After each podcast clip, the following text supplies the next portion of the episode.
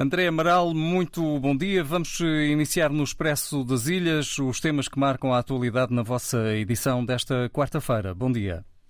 Ora, bom dia, Vasco. Então, esta semana uh, fazemos, e porque estamos em período de verão, fazemos a principal manchete com a beleza e os perigos das praias daqui da ilha de Santiago. Uh, falamos sobre duas, duas, dois dos locais uh, balneares mais bonitos aqui de Santiago, a Gruta de Águas Belas e a Piscina Natural de Cuba, mas também falamos dos perigos que representa o mar. Este fim de semana foi um fim de semana negro para banhistas e nadadores salvadores. Ah, só aqui na cidade da Praia morreram três pessoas, ah, outra, outra pessoa morreu no sal, um número bastante elevado de vítimas mortais, causa das condições do mar, dos perigos do mar, mas também da falta de cuidado dos banhistas. Destacamos também uh, a entrevista com Carlos Vasconcelos, o Presidente da Câmara Municipal de São Lourenço dos Órgãos. Diz então este autarca que o turismo pode ser o segundo motor da economia do município. Na Justiça vamos, falamos sobre o julgamento de Amadeu Oliveira, o advogado Amadeu Oliveira, que começa a ser julgado no dia 29 de, deste mês. Na economia, falamos sobre o relatório de contas da CV Telecom, os lucros da empresa e as críticas que a empresa faz ao regulador do setor das telecomunicações aqui em Cabo Verde. Um, na saúde, uh, temos ainda dois títulos. Um na saúde, que é a Fundação Humana, que tem um projeto para a criação de uma unidade de cuidados paliativos aqui em Cabo Verde. E para terminar na cultura, regressa o Festival da Baía das Gatas, que se realiza neste fim de semana em São Vicente. E são estes os títulos desta semana, Vasco. André Amaral, muito obrigado, muito bom dia. São então algumas das linhas da atualidade do Expresso das Ilhas para acompanhar também nesta quarta-feira.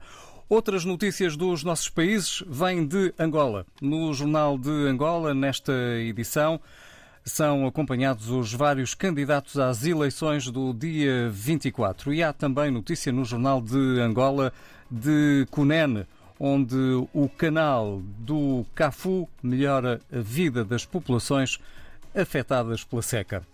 Da plataforma São Tomense Telanon, destaque para o clima, eh, referindo a ONU, que diz que julho de 2022 está entre os mais quentes já registados em São Tomé e Príncipe.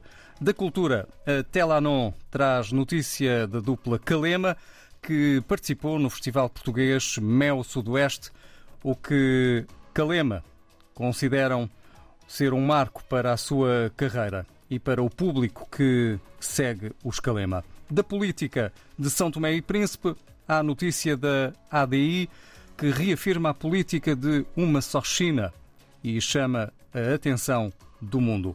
Os 85 anos de Pinto da Costa, o último presidente em vida da independência dos PALOP, está também em destaque no Telanon de hoje.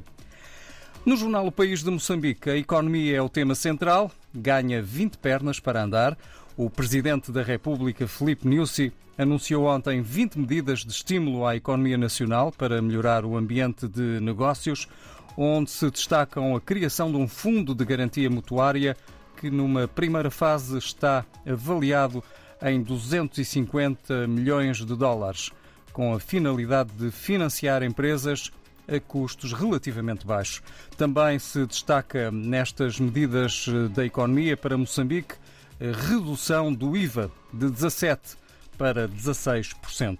E do Brasil, no jornal Globo, está hoje em destaque o presidente do Tribunal Superior Eleitoral, que diz que a democracia se verga, mas não se dobra nem quebra com as fake news o ministro Edson Fachin deixará a presidência da Corte no próximo dia 16. Será substituído por Alexandre de Moraes. E das eleições do Brasil, também deste ano, Bolsonaro registra candidatura na Justiça Eleitoral e declara património de 2,3 milhões de reais.